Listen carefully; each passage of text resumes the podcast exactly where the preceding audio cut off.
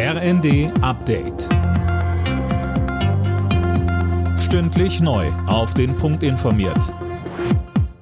Ich bin André Glatzel. Guten Abend.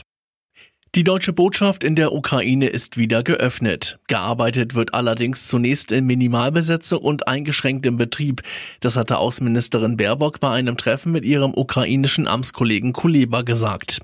Baerbock sagte der Ukraine außerdem weitere Unterstützung zu, auch militärisch. Waffenlieferungen bedeuten, dass es nicht noch mehr von diesen furchtbaren Kriegsverbrechen, die ich heute noch mal so sichtbar vor Augen geführt bekommen habe, in eurem Land, vor allen Dingen im Osten, geben kann und wird.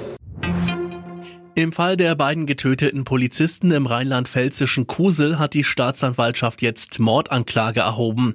Ein 38-Jähriger wird verdächtigt, die Beamten bei einer Verkehrskontrolle erschossen zu haben, um Wilderei zu vertuschen.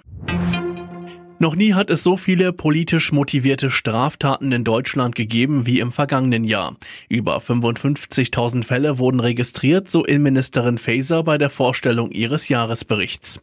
Ein Großteil der Taten wurde im Zusammenhang mit den Protesten gegen die Corona-Maßnahmen begangen, BKA-Präsident Münch. Das Rekordhoch der Fallzahlen ist ein Spiegel gesellschaftlicher und politischer Spannungen sowie zumindest in einigen Teilen der Bevölkerung bestehenden Radikalisierungstendenzen. Und diese Entwicklung, insbesondere insbesondere vermehrte Angriffe gegen den Staat und seine Vertreter, gegen Amts- und Mandatsträger, auch gegen Polizisten und Medienvertreter, genauso wie die Anstiege fremdenfeindlicher und antisemitischer Straftaten müssen wir sehr ernst nehmen, denn sie stiften gesellschaftlichen Unfrieden. Der Spielplan für die Fußball-EM 2024 in Deutschland steht fest.